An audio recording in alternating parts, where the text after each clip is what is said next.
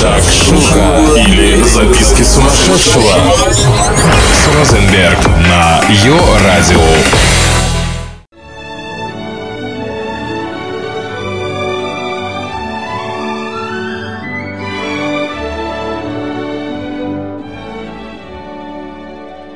В незнакомом месте хорошо зарабатывать деньги, а в знакомом месте хорошо встречать Новый год. Согласно китайскому учению фэн-шуй, символом богатства, успеха, счастья, любви и долголетия считается мандарин. Привет, с вами Шакшука Шоу или записки сумасшедшего, а я ее ведущая Розенберг.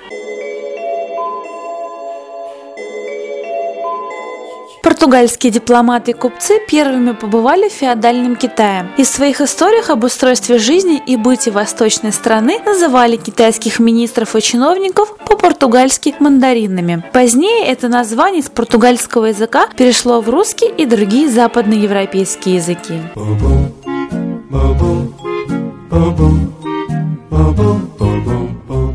Вечно зеленое дерево с пышной кроной, а цветение мандаринов необыкновенным. Когда на ветках распускаются большие белые цветы, деревья становятся похожими на белые облака. Традиция встречи Нового года с мандаринами родилась, конечно же, в Китае, примерно в тысячном году до нашей эры. Вот как это было. Гость, приходящий на праздник Нового года, обязательно преподносил хозяевам среди других подарков пару мандаринок, а уходя получал два других, как пожелание денежной удачи.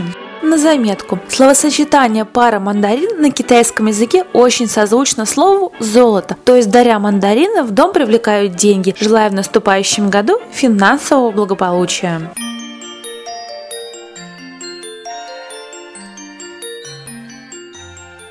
Мандарины распространились постепенно по всему миру. Так, в Европу и Америку этот фрукт был привезен путешественниками из южной части Китая и Дальневосточной Азии. Существует предание, что в Италию первое мандариновое дерево в 1840 году завез неаполитанец Мишель Тенор и научил итальянцев выращивать все китайский фрукт. Но есть и другая легенда, что в Европу первые мандариновые деревья были привезены только в начале 19 века в подарок Наполеону.